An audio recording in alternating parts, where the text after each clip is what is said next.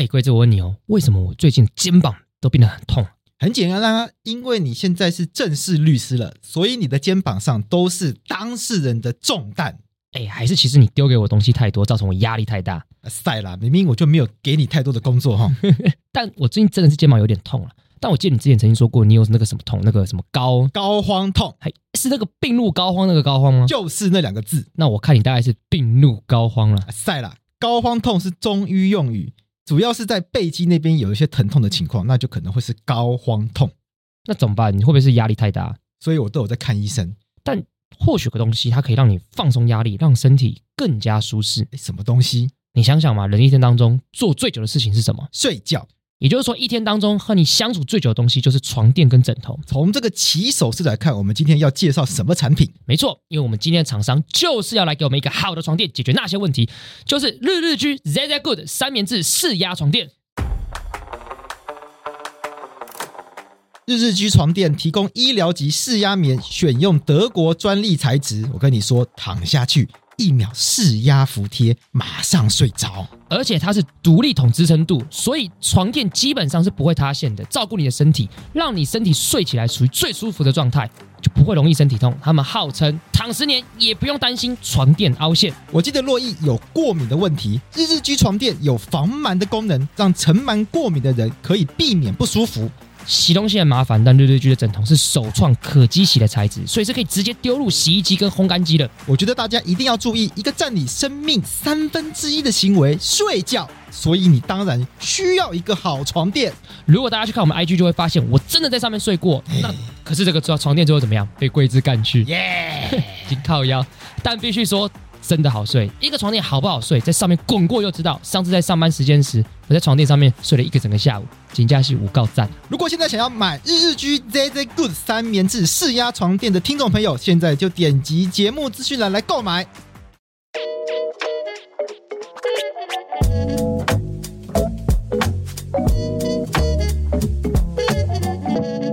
我是桂智，你现在收听的是法科电台。欢迎来到法科电台幼稚事务所，我是桂智，我是悠悠。好了，今天这一集要来聊婚前协议啊。诶，为什么想要聊婚前协议？是因为在我个人的 IG 的动态墙上面呢，我三不五时有时候就丢一个什么匿名的互动的小游戏，让大家来留言，然后回答问题这样子。那我发现一个有趣的现象是，大家很喜欢来问婚前协议的议题。那大家也会发现，就是我都没有回答，因为。我觉得回答这个很麻烦，因为 在在是因为很麻烦，还是你想要收钱啊？想要收钱，但是一个说真的，付费来事务所问婚前协议的人，也最近也是有好几个，但但是也是想问完问完他就直接请你写了吗？哎，目前写过两三个哦，就事事实上是真的有写过好几个，还有一个是跨国的。哦，所以我觉得我完全没有写过，我完全没写过。所以我觉得这件事情还蛮妙，就是婚前协议这件事情，我发现最近是越多，大家是真的还蛮在意这件事情的。那是因为看到小 S 跟具俊晔吗？哎哎，小 S 跟具俊晔到底是怎样啊？因为大家好像说什么小 S 呃不是小 S 啊，大 S 啊靠腰哦，大 S 啊。靠北，差点又要刊物，我的天哪，又要刊物了！上次把人家那个京城讲错嘛，啊啊！小 S 是住地堡的那个，小 S 住地堡那个，小 S 那个啊，我们要聊的是婚前协议，不是小 S 那个交易。小 S，因为小 S 这个目前看起来还没有要离婚，目未来还不知道。我跟你讲，他们是经过爱情考验的一对夫妻啊，我相信。你说哪一对是经过爱情考验的？你现在是说 小 S 他们啊？哎、欸，拜托，他们当初遇到这么重大的刑案，不离不弃，对不对？也是啊，而且她老公那么爱上夜店，她都不跑掉。对啊，好啦，那大 S 大 S 跟具俊曄，一开始是大 S，她先跟她前夫汪小菲离婚嘛。哦，那时候闹得沸沸扬扬，一个床垫就 哎、欸、一千万床垫。这个一千万床垫事件弄弄先不管它就过去了嘛，然后后面因为大 S 跟具俊晔再婚嘛，然后这个再婚的这一段呢，据说就签了婚前协议。哦，这种道理又是谁说出来的啊？我不知道哎、欸，就是就是据律师事务所的广告，但是这个律师事务所跑出来讲也本身也蛮蛮怪的吧？啊，看一下哦。呃，诶，像这个汪小菲大 S 签离婚协议书是经纪人稍早透露，所以这个签婚前协议书也不排除是身边人自己讲出来的。我们来找一下好了，哦、我不知道，因为我找到的是内容一内容内容农场一读的新闻，所以搞不好是假新闻。假设有根据这个假设有这个新闻，假设有这件事情好了，因为这边还有这个假设有的有可能是的假新闻，他是说已经签了婚前协议，财产都会留给孩子。对，然后那那上面写说大 S 这个女孩，这大 S 这个女人太狠了。所以这个概念其实就是法律上讲的分别财产制嘛。嗯，我觉得这件事情其实就是在以法律人来看就是一个很普通的事情，可是在外人来看就会变成很多人茶余饭后的话题啦。像这边就是一据台媒这边是什么搜狐号，这个一读是他是引用什么搜狐号搜狐号的报道，他这个公众号叫影视大豪侠。据台媒报道，具俊曄和大 S 今天已经做完婚前财产协议，大 S 婚前财产全部留给自己两个孩子，婚后具俊曄挣钱养家。这个女人太狠了，男方出钱养家，一分财产女方丝毫不给。我严重怀疑这个新闻就是汪小菲发的。哎，有可能的，有可能。所以这边这个新闻的这个真实性，哈，我们还是强调这不是一个有经过就是考证的，不知道。就我们就假设有这件事情，去讨论婚前协议的一些法律知识给大家。从法律面上来说，它其实就是一种分别财产制的约定。哎，我们民法里面大概就是有三种财产制嘛，一种就是法定财产、分别，然后共有这两三大类型嘛。那我们在进入讨论之前呢，我们来先聊一下你自己的好了。你自己有约定财产制吧？因为我们在场没有啊，因为没有财产啊。靠靠要法法白全体成员里面有结婚的只有你嘛？我想一下，对我想一下，应该只有你有结婚吧？搞不好有人偷结啊！哦、嗯，这刘若英在外面卖弄他的偶像形象，搞不好早就结婚了。干，我臭臭骂他，偶像不就这样？因为粉丝心碎，原来刘若英结婚。哈啊！我这题标题就下这样子。其实刘若英早就完婚，没有了。若意已结婚，来看他的婚前协议。等下把他叫来，没有了。那你结婚的时候，你们有签婚前协议吗？没有，没有。哎，你们有做什么约定吗？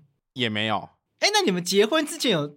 有有讨论过什么事情吗？因为大家不都说什么现在男女什么观念观念新颖前卫，所以大家结婚之前还要做什么健康检查，确认什么适婚性才要去结婚？完全没有，你们没有。可是我们有一些对于就是人生未来的探讨，比如说我们还在一起还没有结婚之前交往的阶段，我们就有先想一下，如果有小孩的话，我的小孩要叫什么名字？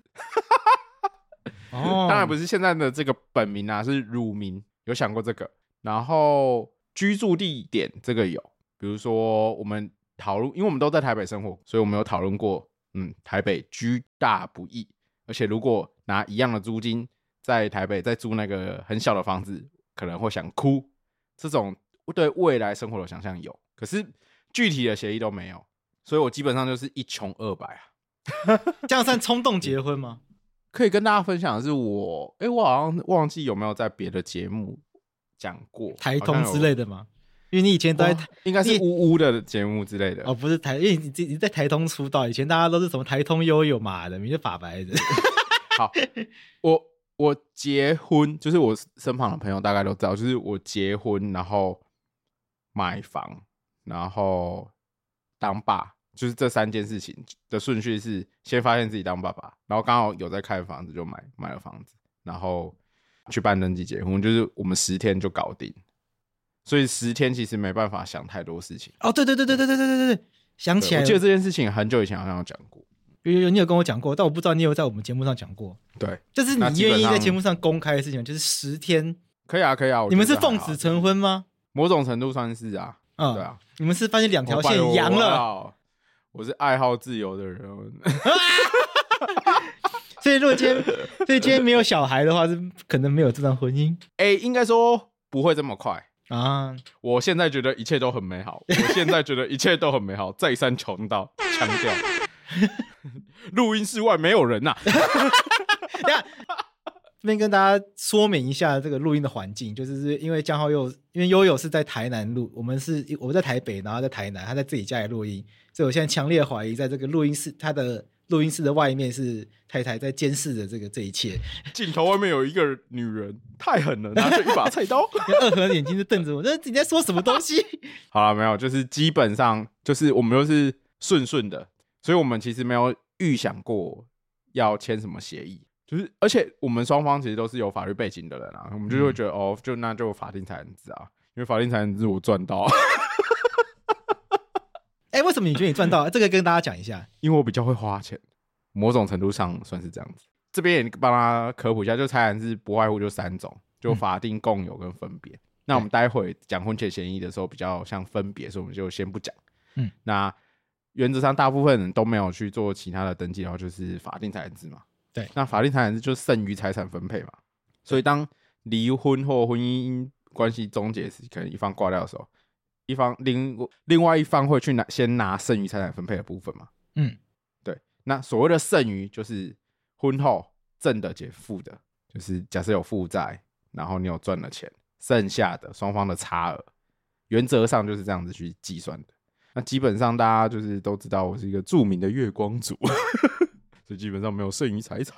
OK，然后我自己财产的那种登记或者什么的话，就是我我自己遇过有一些当事人，可能他们新婚夫妻买房会登记成共有，啊，我们不是这样子的状况。对，我是什么东西都没有的人。对，哦，你把所有财产都给太太。对啊，因为我自己判断是，即便假设今天离婚的话，我也不会想要这些财产。我会把想要把小孩一个房子丢给他，你想要挥挥一袖就离开这个地方，对啊，对啊，作为一个孑然一身的这样子，没有啦。我觉得，我觉得这样的决定没有对或错，只是因为好像我父母他们也都是这样子。你现在讲的一切，如果以后发生离婚诉讼的话，都会被拿来当证据使用。哎，这个勘验这段，I don't fucking care, I don't fucking care。以后勘验这一段幼稚事务所。哎、欸，被被告自己曾经讲过这一段，这这这他不要的。I don't fucking care，我觉得那些都是，我本来就觉得钱钱是身外之物啊，对啊，哦，钱是用来满足自己的生活，然后让自己生活过得好的工具而已。很多有钱人都不开心啊，也是啦，所以赚钱就是开心就好，花光。对啊，哎呀，花光啊，有帮小孩存钱这样就好了。哎呀，OK，你确定你太太听到这一段，她会开心吗？诶、欸，我不确定，可是我觉得他不会听。反正总而言之，你们就讨论小孩子要叫什么名字。对，婚前大概做这些讨论，因为我觉得以以台湾普遍社会民情啊，大部分的人在婚前谈这个是应该是很伤感情的吧？你说婚前谈钱哦？对啊，婚前谈婚前协议。这有一次我觉得蛮妙，就是会有越来越多人在 IG 上面问我婚前协议的事情。然后还特地来事务所付费咨询婚前协议的事情，哎，让我觉得这件事情，大家是认真的觉得这件事情很重要吗？因为你知道，民众很喜欢嘴巴上面说法律很重要，签合约很重要，可是真的要付诸行动，甚至来做这件事情，那是另外一回事情。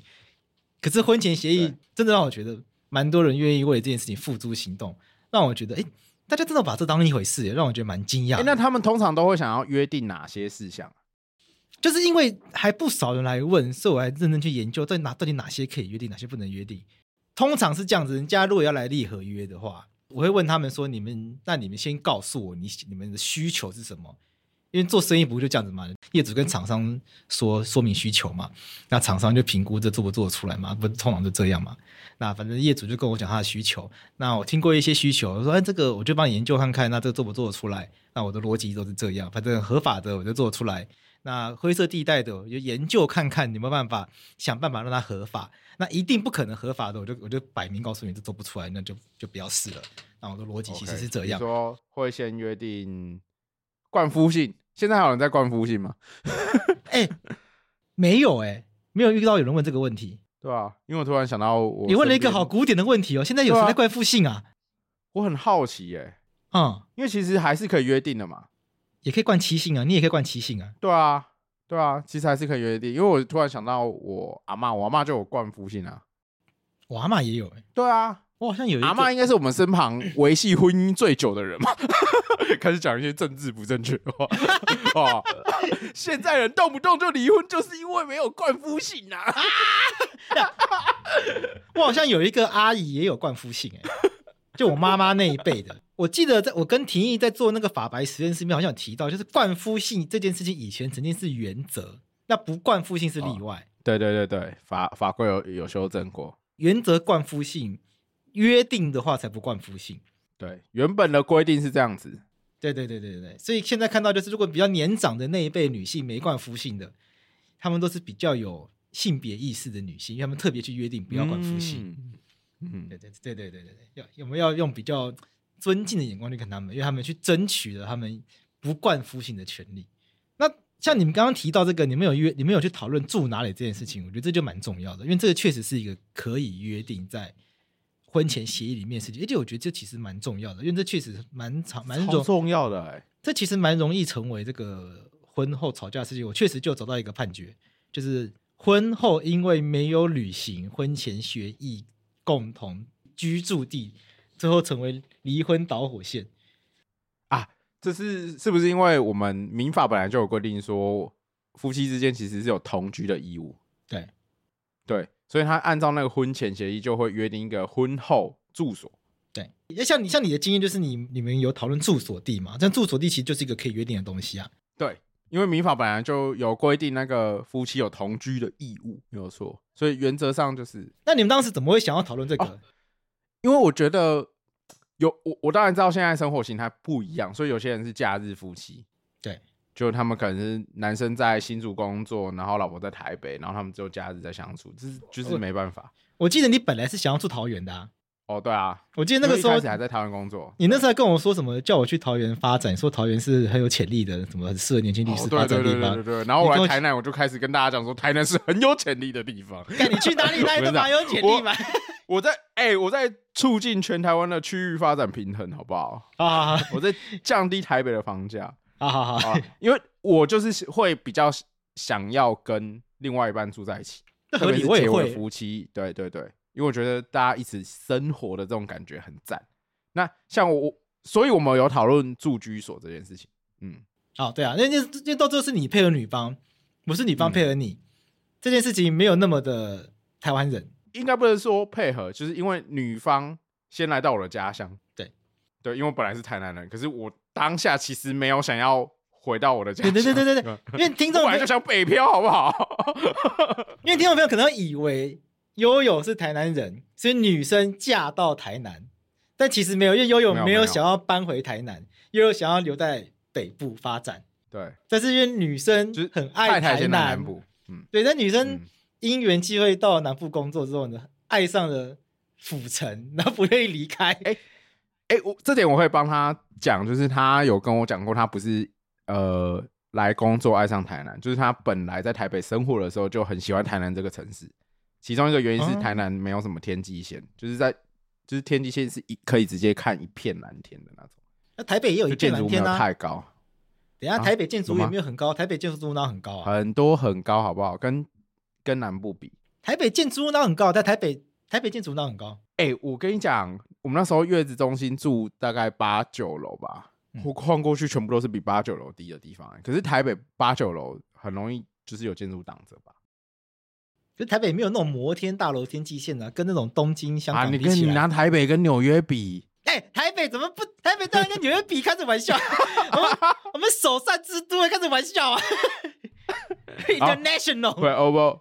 对，我们回到住所啦，回到住所啊，回到住所。对，其实刚刚我们就是在演绎一段，就是夫妻之间很可能因为他工作的关系分开居住的地方这件事情，如果没有先约定在婚前协议的话，假设婚后发生争执的时候，一方想离婚的时候，在后续诉讼中很可能就会发生那样诉讼，对不对？就到底要去哪里住？对，到底哪边是双方约定的住所？那如果想离婚那方，他就会开始诉请离婚的时候，他就是会直接请求对方履行同居义务嘛。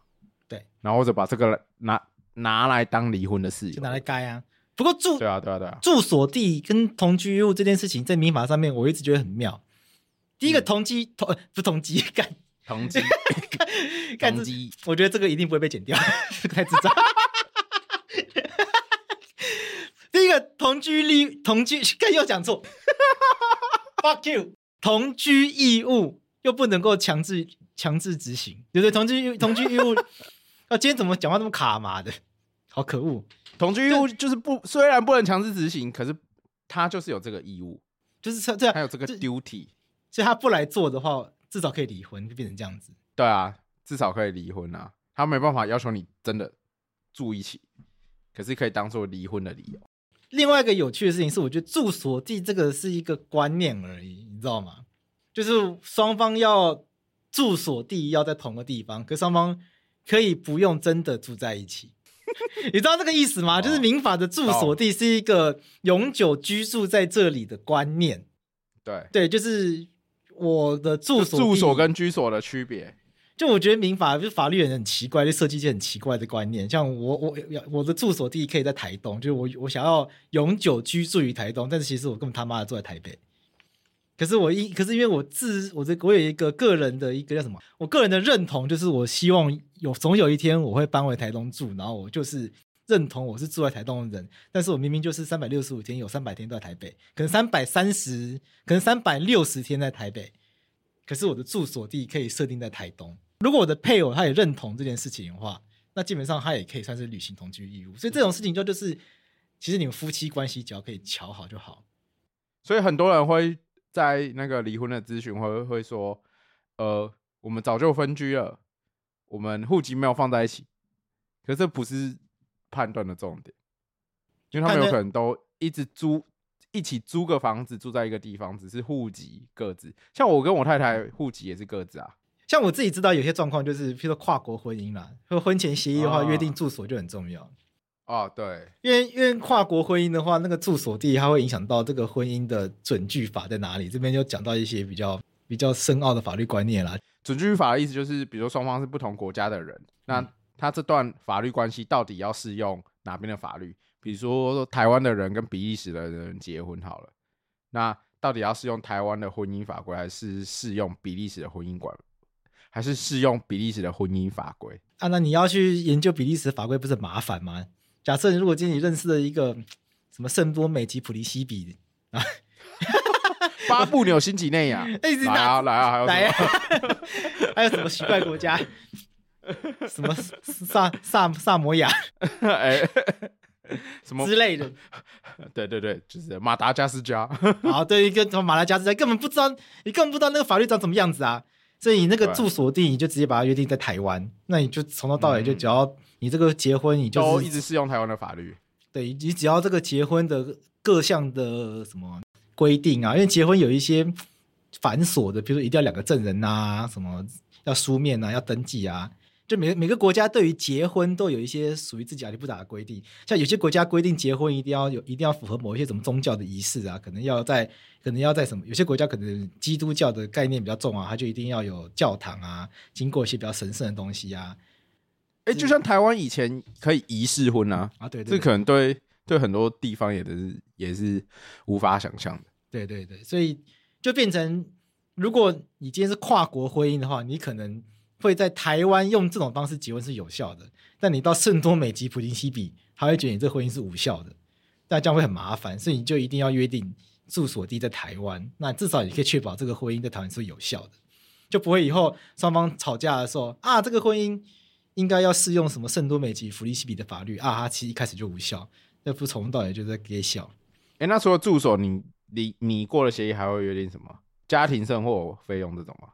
家庭生活费用我有处理过，还有那个，其实你刚刚讲那个夫妻财产制，其实常常是关键啊，啊。其实我遇过真的会来的，都是为了要约定分别财产制来的，就是来问，就是来问，对吗？对吗？哎，我跟你讲。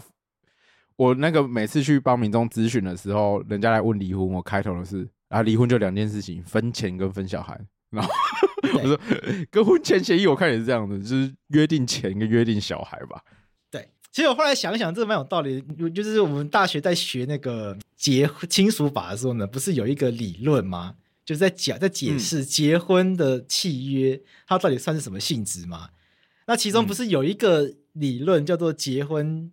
契约应该要被定性为某一种合伙吗？嗯，我现在觉得这个是最有道理的。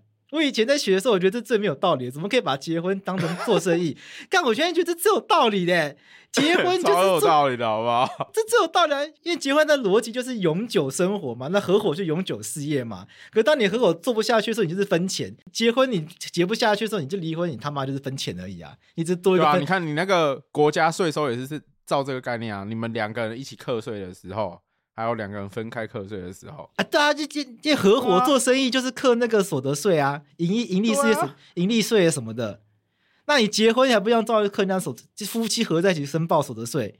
那你结婚都说离婚的时候就是分钱分小孩，你你只是合伙没有小孩可以分。所以我现在觉得那个我忘记那个合伙说是是哪个是哪个学者提出来，但我觉得他最有道理的，不用把婚姻搞那么复杂。对，不用把婚姻搞那么复杂，什么爱情啊，什么什么什么什么结合啊，什么的没有，他就是结婚就是两个人合在一起，钱跟小孩，钱跟小孩。他如果从这这边出发的话，大家看到婚姻生活就会比较和乐，搞不好我就比较坦然啊，就把这件事情，因为你会单纯，哎，你会怎么跟？你可能把老婆当狗骂，你有可能把你的合伙人当狗骂，不可能，因为你会觉得合伙人要尊重哦。对对，我们从其中悟到夫妻之道，趁着老婆还没回家的时候，老板可以有些老板会把员工，就是老板对员工态度跟老板对其他老板的态度是不一样的。对啊，先生跟太太之间就好像是老板跟老板之间，嗯，所以不能再，所以不不可以有那种女人要扁盆栽要扁，那什么？那这叫叫什么？那句话叫什么？莫伯金楚奈兴啊！对对对对对对。这种观念都要抛弃，所以想来想去，我还是觉得那个合伙说是最有道理的。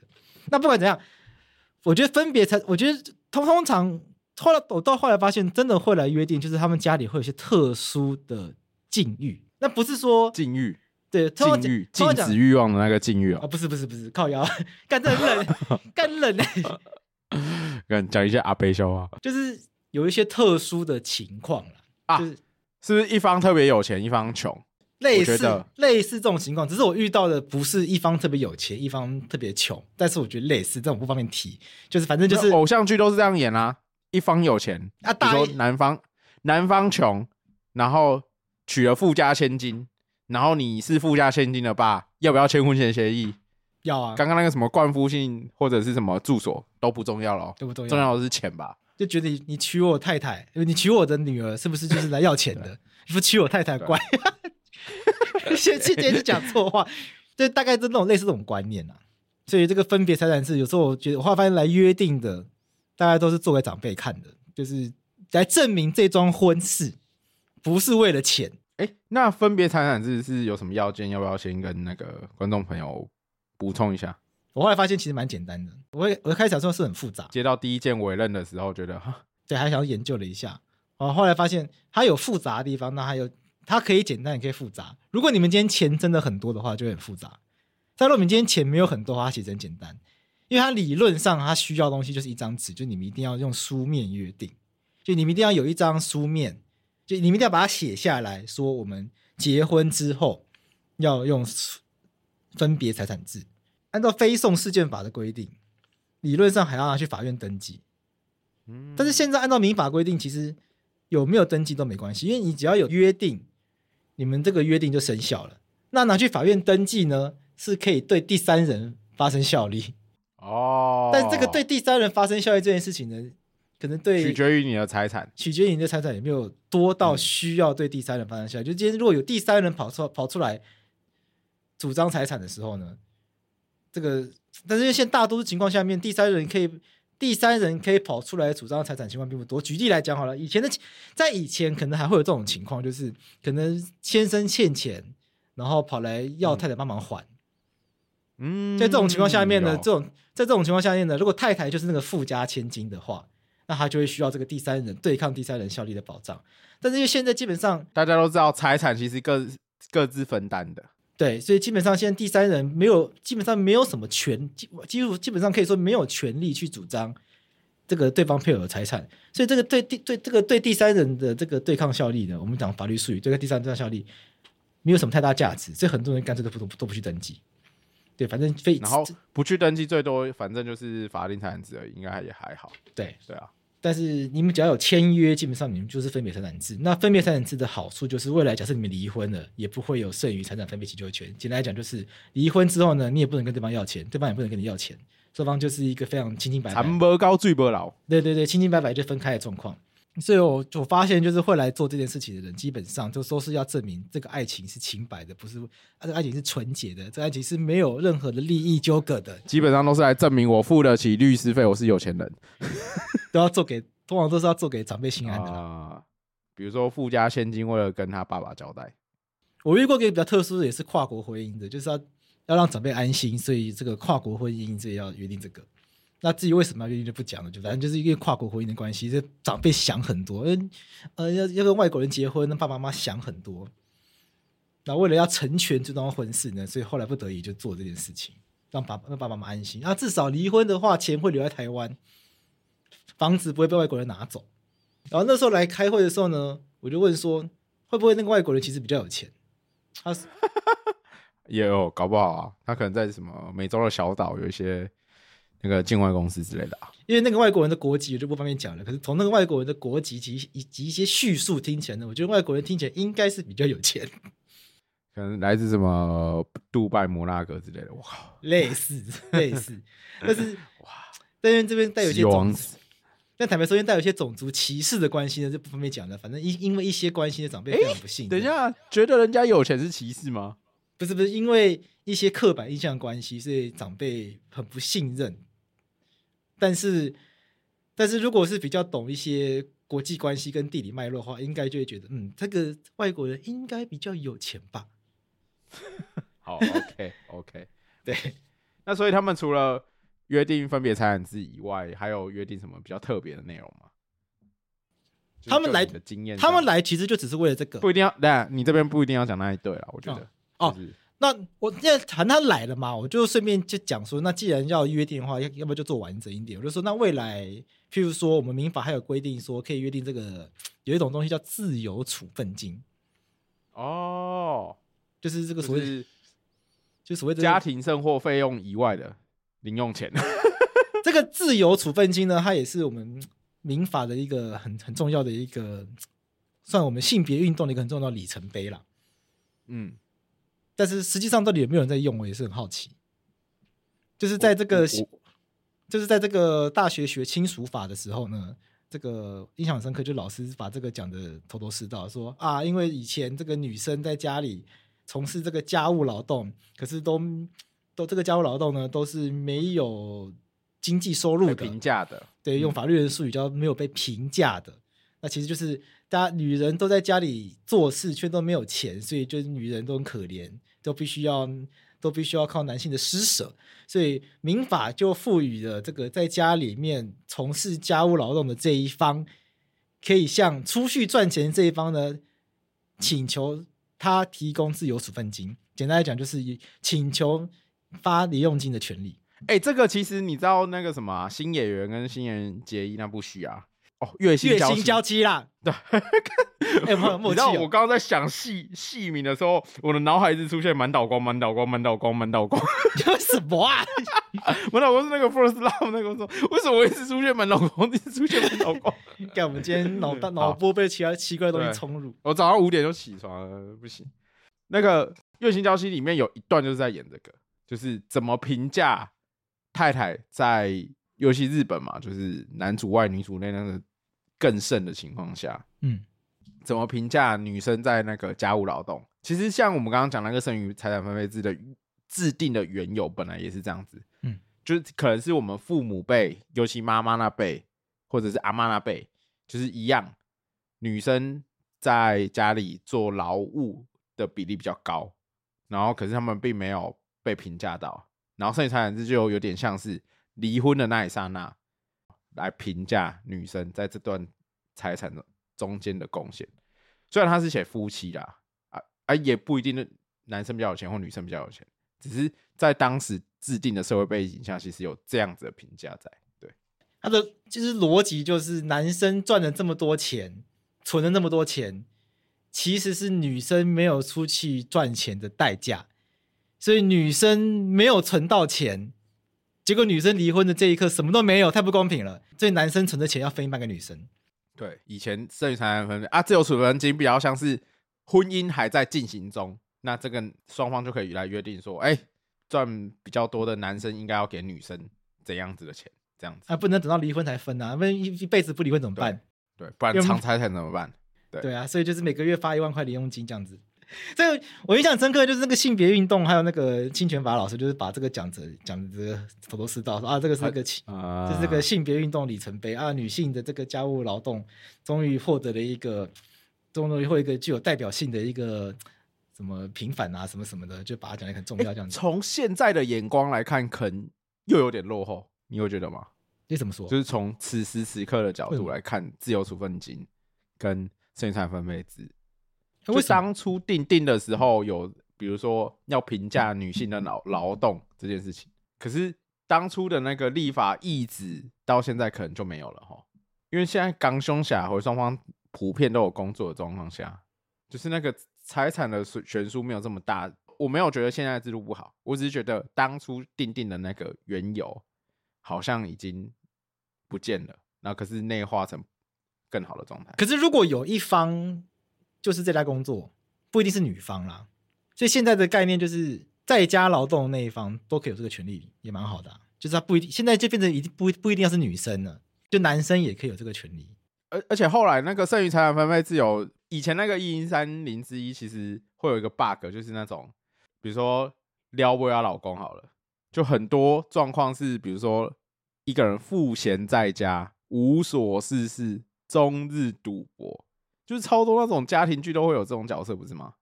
然后到离婚的时候，认真赚钱的老婆还要分剩下的财产一半给他，公不公平？不公平嘛？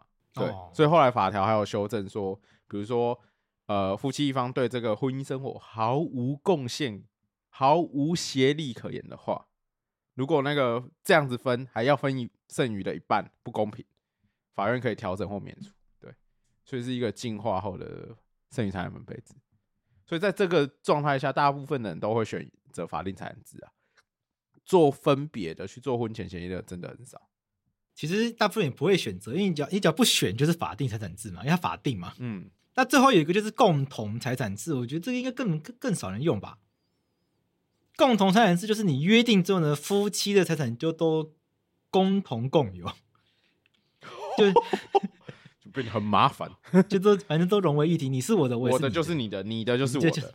对对，就就到底会变均品卡还是均富卡？不过这就更接近合伙状态哦。嗯，所以我想这到底会有谁用？我不知道。这很危险哎，这很危险啊！因为这个就是，如果有一方就是出去就是乱花钱的话，嗯，这钱可能太被亏了。对呀，所以这其实蛮麻烦的。所以我想，这大概实际上也不会发生啊，除非你很爱对方啦，就是。你要，你要，你的爱是，你要证明你的爱是无限大的包容。所以你在结婚的时候，我就说啊，所以我的就是你的，我们共有吧。然后也就这样子。它其实，在共有制里面，只有一些财产不会变成共有，比如说专门是一方使用的物品，或者工作职业上的物品这样子而已。对，不然其这是所谓什么特有财产，不然其他都是会变成共有的状态。在刚刚讲那个自由处分金啊。我们就找到一个有趣的判决，就在台南有一个，在台南还有一个判决是这样子，就是双方同意婚后子女抚养费以及日常生活中食衣住行、娱乐、医疗保险所生费用由丈夫全数负担，而且老公，他在判决里面有把名字写出来，而且而且赵男老公每月给宇杰老婆的自由处分金每月不得低于三万元。哦，所以他们婚前协议就啊靠，那如果失业怎么办？所以你知道一审的时候啊，因为他们后来打离婚官司嘛，这个案件其实是个离，他其实是个离婚官司，然后就是老公告老婆，老公主张向老婆主张离婚，然后老婆就是反诉向老公要这个处自由处分金，就说就说他不仅没有负担这个什么食衣住行娱乐的费用，都是老婆在出钱，赵楠老公当然要给吕杰老婆的这个每个月三万块都没有给，所以就反诉要求他把这东西补齐。结果一审就判老婆败诉，你知道，你知道一审啊，一审败诉的理由是这个这个约定对老公太过严苛，太不合理。让老公只能负担义务，老婆成为提款机，取款花用，享受权利，丝毫不用负担任何家庭义务。对老公而言，结婚即是负债的开始，结婚是负债的无底洞。无任何人相信，均无法接受履行如此之约定。此种意义不仅无助于婚姻之维系，反而将终结两造之婚姻。此等协议内容显然有悖公序良俗，应属无效。哇，不行，这法官丑女。就到高等法院，到一上一上那个台南高分院，台南高分院就一句话：上街条款并未违反公序良俗，声明就没了。啊，有就想说，哎，怎么就没了？我想奇怪，一一审写那么多话，到二审一句话就没了。你觉得这个约定有违反公序良俗吗？我是觉得还好。我觉得，我觉得二审的判断好像比较有道理。虽然我觉得这个老公很可怜，因为你很难说约定多要给多少钱这件事情。有到违反公序良俗，对，而且你在签约的时候就应该要去判断，因为虽然说是夫妻间的关系，可是它也是一个契约嘛，对啊，本质上它就是契约，你应该要去负担，就是那个判断的义务，你到底有没有办法给你老婆每个月三万块？对，如果不行的话，你可以选择不要娶这个老婆啊。看，要是我一定选择不要娶这个老婆，好不好？哎、欸，等一下，这集会不会有很多人在下面留言？才三万块？也付不起。你知道前几天我在那个小琉球的时候看到一则新闻，嗯、就是最近最近什么学姐对于普男的标准提高了，你有看到那个新闻吗？没有哎、欸，就是学姐，学姐，是我不知道那学姐是谁，学姐是柯柯文哲那个学姐吗？我不知道，我不知道是不是柯文哲的学姐，我找一下。他说普男标准也通膨，网友见 po 文学姐标准炒翻，我来念一下。他说：“有网友发文问说，普男标准通膨了吗？”网友说：“学姐参加联谊，发现现在很多男生连普男标准都达不到。学姐的普男标准是年纪约三十六岁上下，没有秃头和啤酒肚，年薪落在两百五十万到三百万，身高要有一百七十八公分，没有车贷和房贷以外的负债，还要健谈聊得来，种种条件不光这种。其他网友说这叫优质男，不叫普男。”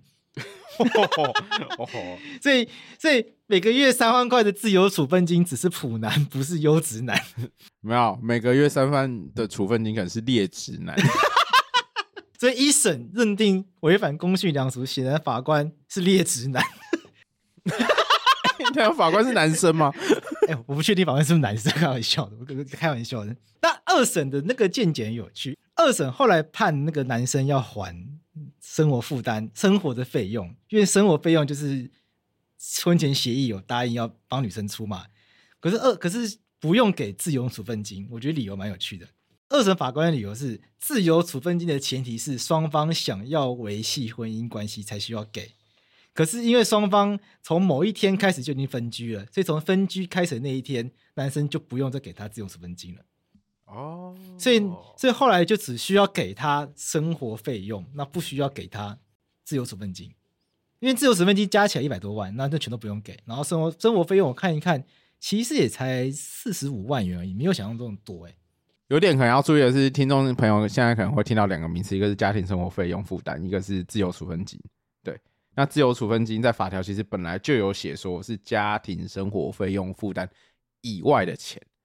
所以等于二审，他其实是去解释说，因为自由处分金是家庭生活费用负担以外的钱。因为如果今天是家庭生活费用负担，本来就是两个人维系这个家庭所必要的费用嘛。对，可以想象。对，那自由处分金比较像在二审的解释里面，比较像是这两个人为了维系这段感情所支付的金钱。对，所以一旦两个人从那个时间点已经没有要维系感情了，后面的钱就不用付了。就不用付了，比较像这样子，对不对？对，对它概念比较像这样。所以大家在约定婚前协议之后呢，至少我们就学了两件事情呢，就是我们可以约定婚后的这个支出要怎么分担呐、啊。所以你可以约定说婚后，譬如说买什么房租啊、买房子啊、小孩子的费用啊，要怎么分担？那最简单就是双方平均分担嘛，这最简单嘛。对对啊，或者按收入比例啊，对啊，这也是一个这也是个约定方式啊。但是如果不知道怎么约定的话，干脆干脆就不要约定嘛。哎 哎、欸欸，其实老实说，我觉得这要就我的夫妻生活经验啊，不算长的夫妻生活经验啊，我觉得不约定可能才是维系婚姻的方式。这样你约定了，不就可能日后反正会容易吵架吗？哎，你当时讲好了，没有没有出，为什么没有照这个规定做？哎，每个月三万块的呢？三万块在哪？对，所以没有协议，可能比有协议来的更好。好像在讲和平协议哦。不是啊，你协议定的清清楚楚，就有那个违反的一方啊。哦，艾克法也是这样啊。啊，我们什么两岸的什么条例都是这样子啊！哦，我们把协议定的清清楚楚，大家都要照着这个这个规矩走哦。没有照规矩走就是违规，有问题啊！不如不要有规矩，双方维持一个模糊的空间，就没有时间表。哦，合理。懂。这这个婚前协议到底有没有必要？真的是可以。可以重新思考了，哎，怎么越讲越奇怪？其实不是，本来律师 律师逻辑应该是要鼓励大家来订婚前协议，就我们这集讲完，大家减少自己的业务啊。而且我最后面放的这些，哎，你看我们桌面放的这些东西都是都是更没有必要，就会让大家觉得更没有必要的。我后面还有找到一些有趣的一些问题，像是有一个案例是女方声称握有男方与胡小姐携手于街上同游的照片，并证明。与胡小姐有婚外情的嫌疑，若照片为真，男方愿将所有资产过户，并辞退胡小姐，并无条件与女方离婚，就是双方有签这个约定书。然后后来在婚前就签这个约定书，看起来就是婚前这个男生有跟一位胡小姐一起，对，有胡小姐在街上同游。那因为后来就是被证明真的有个胡小姐，有有一些就是从婚前延续到婚后的浪漫。就是没有处理好的一些状况，反正反正感情的事情本来就是复杂的嘛，人的世界就是这样。那坦白说，就是如果你没有处理好的话，你本来就不应该随便进入婚姻嘛。那先不管怎么样，你进入婚姻了，这个女方就跑来告诉他要主张这个直接离婚，就直接拿这个来主张离婚，结果法院就主张他，法院最后判这个无效。所以这个也是很常被问的，就是也也也很常会有人在各种地方来问。就是到底能不能够在婚前协议书里面预立一些，放一些，就是发生什么事情我们就离婚的条件？哦，就是所谓的预立离婚契约啊，就是设定符合这个这个条件，然后这个条件成就之后，那就可以离婚。这种，对，譬如说他劈腿，我们就离婚；他说他出轨，他偷吃，我就离婚；或者是还有什么？有没有有有有有什么叫奇葩？他每餐吃超过三碗卤肉饭就离婚，体脂肪超过二十。那正常体脂肪多少？正常体脂肪二十应该很标准吧？对吧？体脂二十偏高吧？二趴就离婚，二十其实偏高吧？二十偏高吗？男生二十，你这不会嫌边缘跳了？我不知道，三十太高了啦。总之，这种就是自己在婚前协议里面增加离婚条件的是不行的。这也是可以直接跟听众朋友分享的，因为这个目前目前这个都是最高法院明确禁止的。这个其实我一直觉得这件事情是很奇怪的啦，就是为什么不让大家自己加？但是因为我们的法院认为，就是婚姻这件事情，它不是儿戏，不容当事人恣意做主。因为结婚是永久爱情的结合，它必须要视为一辈子的承诺。所以你一旦结了，你就不可以肆意的反悔。所以你不可以在一开始就说：“哦，如果发生什么事情，那我们就离婚。”我觉得这样的见解，我记得那时候其实早期是因为有一个实物见解，他好像写的意思就是说，他那时候双方的约定是夫妻间为恐一方于日后有虐待或侮辱他方的情事，他等于就是把虐待或侮辱设定为离婚的条件。对，一旦有这样子，那就马上可以离婚。对，对，但是是一个民国五十年的那个判例是这样写的。我觉得在那个时候，可能那个年代，他们就是设定离婚是不好的事情，所以要让大家更难离，所以他就认为这样子条件成就就不 OK。可是你想，他的前提是很合理的啊，虐待或侮辱，嗯，先不讲侮辱好，侮辱可能还就算了，那虐待听起来都已经发生家暴了，那家暴就自动离婚，我觉得现在可能很多人觉得很合理，可是我们法院是不允许这件事情的。对啊，对啊。就是过往曾经有这样的判例啊，那一路到现在其实都还是不允许。一路从那个判例去衍生出来说，预立离婚契约可能会有问题，这样子。哎呀，我一直觉得这件事情是可以思考的啦。就这这这真的有必要不行吗？那法院的逻，那我觉得我们的民，我们的法律的逻辑，法律人逻辑都是，法律人是很有逻辑的嘛。因为结婚的前提是，因为结婚的概念是，双方就是为了长久经营这段婚姻关系而结婚嘛。讲直接怎么会先设定条件说满足这些条件就离婚？那这就是矛盾嘛。你既然结婚就是为了一辈子在一起，你却又又又约定好某一个情况下我就不要在一起，那你显然就不是要一辈子在一起，那你显然就没有要结婚，所以你前后行为是有矛盾的，所以就不能够允许这件事情。所以法律人的逻辑是很一致的、一贯的，但我觉得对民众来说可能就很难理解。其实我也很难理解，刚我一直为什么都已经家暴了，不可以自动离婚？这不是很奇怪吗？难道要把我？我还是觉得那个预立离婚契约是可在现在的生活上应该是可以的啦。应该是你具体去判断那个预立的离成就的条件是什么？我觉得这那个条件有没有违背公序良俗，这样比较合理。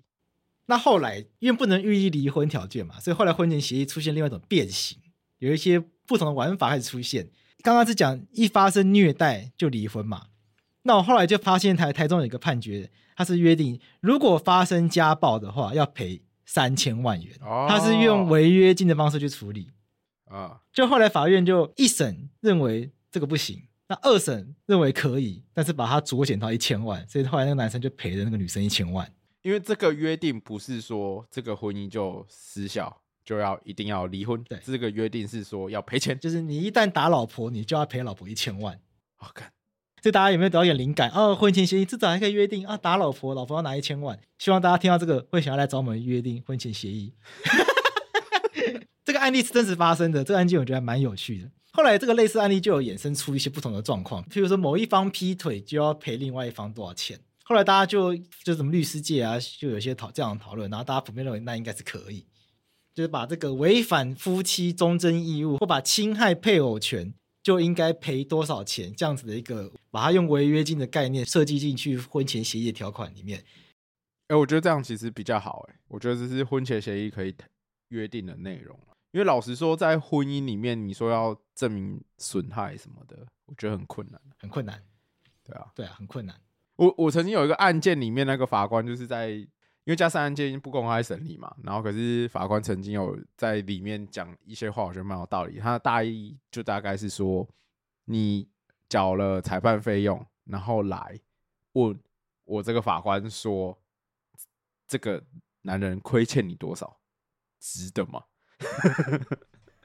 对，就有点像这样子，因为你打诉讼是请求精神赔偿嘛，那精神非常讲难听点也是法官说了算吗。因为我那个案件里面的那个对照请求的金额是巨额啦，就是巨额，显然巨额。哦，他写了一个非常巨，显然一个不会成立的数。对，显然就是百万千万计的巨额，所以就是不可能成，所以法官才会做那样子的小鱼，我觉得还蛮有趣。还有几个有蛮有趣的问题，就是还通常还有，譬如说还还有一些比较有趣的问题是，大家会约定离婚之后能不能够自动约定小孩子归谁啊？这通常也是不被允许的。对，就像像刚刚你有讲，就是离婚就是分钱和分小孩嘛。结婚的时候已经在计划要生小孩的哦，有些就会预先思考到，那如果以后不幸离婚的话，小孩子要怎么分？就还没有那个小孩，先想小孩怎么分？靠，搞不好你生不出来。但是因为我们的法律目前是不允许，就是侵权侵权先预先分配的。我觉得我法律有一些就是侵，我法律其实里面有一些预先其实都是不行的。比如说刚刚讲的预先离婚不行嘛，那预预先约定未成年子女的权利负担不行嘛。还有就是一般民众很容易有的误区就是什么预为抛弃继承，因为我是咨询超常被问的、欸。就是说，哦，对，约定抛弃继承也是一个很常见的。呃、啊啊，我可不可以哦？我爸妈还活着，我就先抛弃继承。他就跟那个不要为了钱结婚是一样逻辑，就是嫁入豪门不是为了去继承人家的财产，或者娶人家的千金，不是为了去要人家爸爸的钱是一样的道理。但是因为继承这件事情根本没办法预先抛弃，所以你在那里面写根本没有用。对，因为继承是发生在你可以继承的时候，你爸妈挂掉的时候，你才开始的。我最后还被问过一个有趣的问题，就是能不能够在婚前协议里面约定双方是开放式关系？哦，哎、欸，这件事情我真的思考了很久、欸，哎，我觉得可以，我们就用这题来做解，因为我觉得这题我真的思考很久，因为我上网查查了一堆都说不行，但是我看那些都是一些很八股的，啊，都写些八股的东西，说啊这种约定违违反善良风俗，因为什么婚姻就是忠夫妻夫妇忠贞义务。我我跟你讲，我来推推导为什么我觉得可以，就是我不要讲一些高大上的，因为我不是刘若英，刘若英在这边一定会讲一些什么自由啊哦，然后在关系里面大家还是可以各自保有。我觉得我从法律来推导。好，就是刘若英一定会讲那个，就是人有人有自己的身体自主权啊。结婚之后，身体还是我的。层次的问题，高于宪法层次哲学的问题，人生哲学的问题，那大概会讲一些自由。哦，他还要握拳头，性自主权。对对对。我想想，我我我会从这边推导啦，就是以前那个我们在讲通奸罪的时候，不是会有什么事后的原谅、事前那个诱诉的问题吗？你经过宥恕之后就不能再提告了嘛？宥恕，哎，宥恕就是原谅的意思。比如说你发现你另外一半讨价，你原谅他，那就丧失了这个权利了。那个刚刚讲开放式性关系的状况，他那个事先约定就有点像这样子啊。一开始就同意这件事情的话，你也不能在事后去提出要求赔偿等等的情况。所以我认为是可以的。所以你把它解释成这是一种诱术，对，我记得它除了诱术以外，是那个什么纵容之类的用语。对啊，对啊，就纵容或诱术嘛。纵容就是你纵容对方在没有经过你的同意下去做这件事情。第二啊，诱术就是对方做了之后，你去原谅他嘛。这两种类型，那不管是纵容跟诱术，你都不没办法再去对于对方的婚外性行为。去做主张嘛？我们的民法用语好像不叫用纵容，它叫事前同意了，它没有用这么难听的，它叫是事前同意。但这就有问题了，因为事前同意开放式关系，他不一定知道你会跟谁。那那个事前同意，他需不需要同意你跟谁？比如说，好，江浩又想要去外面打炮，那你老婆事前同意，他需不需要同意你特定跟胡小姐，或者是跟杨贵智，还是他？跟不特定多数人都可以，跟杨贵志可以，跟刘若瑀不行，跟刘若玉可以，跟杨贵志不行，类似这样子。对，还是反正都可以。我觉得这就会是这个一零五三条，这个事前同意，我们要把它放宽到一个什么样的一个新境界？这会是一个全新的一个法学新高度。好，我还是觉得都可以。所以我觉得这是一个大家可以一起来思考的问题。然后这也是我最近遇到一个。一直很难给人家答案问题，因为我觉得最近很常被问这个问题。虽然来问这些问题的人通常都是可能好奇的粉丝，并不是真的想要来签这些约的，就是真的没有要进入婚姻，对，真的没有想要进入婚姻关系。因为大家都很好奇，就是到底能不能在婚前协议里面做这个开放式性关系的约定，就是我们直接约定结婚之后我们都可以在外面打炮。但我也真的有听过，就是有一些人他们真的有这个困扰，因为他们结婚之前本来就已经就是。本来就是可以自由打炮的状态，他们就会觉得很困扰，说为什么要因为自己结婚反而就不能打炮？他们觉得这很困扰。我就说，那你们就结婚啊，因为反正你们本来结婚之前就是可以打炮，你们干嘛要在意这个结婚之后不能打炮这件事情呢？他们说，他们说，因为法律是法律啊，他们一般人不懂法律啊，所以他们就会觉得说，如果结婚会让他们觉得有法律束缚的话，他们这就会成为他们可能不想结婚的一个担忧，因为他们不是那么懂法律，所以他们就会觉得，那他们会不会因为结婚之后呢，反而？让他们之后感情多了一些不必要的困扰，因为他们没有结婚的时候，双方的感情是不会因为彼此在外面自由的性爱而产生这些不必要的困扰。反而因为结婚之后，可能之后假设为了其他事情吵架上了法院，哎，故意拿着出来吵怎么办？哎，大家为了结婚反而会想比较多嘛。所以或者为了离婚拿这个出来。对，可是大家明明就是在结婚之前就是没有在在意自己彼此在外面的这些。比较性自由的这些状况，所以我想现在社会是一些比较多元、比较比较多元面貌，有很多事情是以前的人人都想不到的，所以我觉得这件事情真的很有趣。在我们在婚前协议到底还可以做到一个什么样的程度，真的是可以大家一起来想想看的。对啊，因为比如说像刚刚贵子讲那个一零五三条，就是比如说像重婚或跟配偶以外的人合意性交这这些状况下，其实法条就已经有规定说，你如果是事前同意。或者是事后又诉的话，你离婚的请求权是没有的。那放到婚前协议里面，就会变成说，那假设本来你能不能事前同意双方可以开放式性行为，然后这样子一旦同意之后，就不能请求一些赔偿，类似这样子吗？网络上就很八股的说，这个结婚的本质就是性忠贞义务，那做这种约定跟婚姻的本质是抵触，是违背的。看，因为所以那个法律的逻辑啊，结婚是性忠贞，那你过这种约定是抵触的，那这种约定就应该无效，就是那种逻辑式的推导就会出现。可是我觉得还是要从回归那个民法一零五三条，哎，民法一零五三条，它都既然已经规定说事前同意跟那个事后又是的话，你都没有那个请求权了，对吧？那所以，从这个法理来说，放到婚前协议的话，你本来就可以在婚前协议里面约定，双方都可以开心的去做这些行为，这样子。啊，这些就是扩大一零五三条的解释啊，这是我的见解啦。这个时候呢，就要看有没有人愿意要来以身试法来告告看，然后之后就把他送到那个司法院大法官那边去。打个宪法诉讼，看看最后边发生什么事情，看能不能再制造一个新的宪法判决出来。回到你一开始的问题，之所以法白实验室要要聊离婚，就是因为那个离婚不是有个什么重大，有个什么重大事由的那个。我们原本那个离婚的规定就是一定要有法定的事由，比如说像重婚啊，然后跟配偶以外的人发生性行为啊这种，对，或者不堪一方那个虐待的状这样子状况，才可以对，才可以请求离婚。然后，特别是主张离婚这一方，一定要是不可规则的一方。对，你不能在这个婚姻中有过失。对对，这些事由是有过失的人是不可以主张离婚的。那目前对这个可规则这件事情，在打大法官解释中，在在在做宪法诉讼中，所以我们法白实验室就以这个为主题讲了三集。那最后一集就在讲这个，就有点跟我们今天这集有点关系。大家有兴趣啊，可以回去听我们法白实验室。那这题给大家想，就大家婚前协议到底能不能够约定开放式关系？那这边也顺便业配一下，如果大家婚前协议想要约定开放式关系的话，可以北部来找贵司，南部可以找悠悠。我们可以一起来研究看看怎么做这件事情。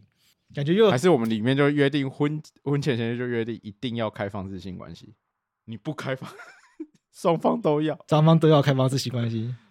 对，还是要还是要学那个什么珍妮佛罗培兹，一个礼拜要四次开放式性关系。哦，对，如果往下想的话，你连次。除了对象以外，次数啊什么的，这些都可以做约定的。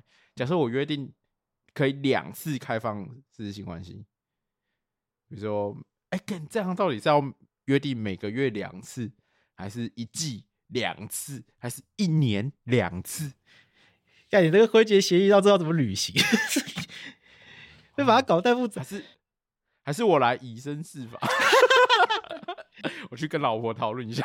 好，那你去慢慢讨论。我们今天这集到这边，先这样，拜拜，拜拜，拜拜，拜拜，拜拜，拜拜。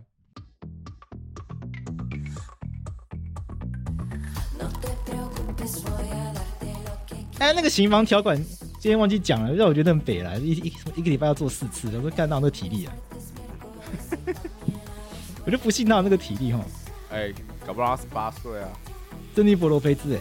哦，那这是真的，哦，我不知道这个新闻。真的，我就我丢链接给你看啊。他是跟谁啊？班艾佛列克。这两个都很老了吧？哪有班艾比较年轻？哎、欸，有吗？一个四十九岁，一个五十二岁，怎么可能是一个礼拜做四次的年纪啊？呃，这个怎么可能是重量不重值？这个结婚，这个婚前协议书注定就拿来离婚用的吧？对。他们一定喝醉，他们律师也喝醉才签签的。看，好啦，今天这样，拜拜，拜拜，拜拜，拜拜。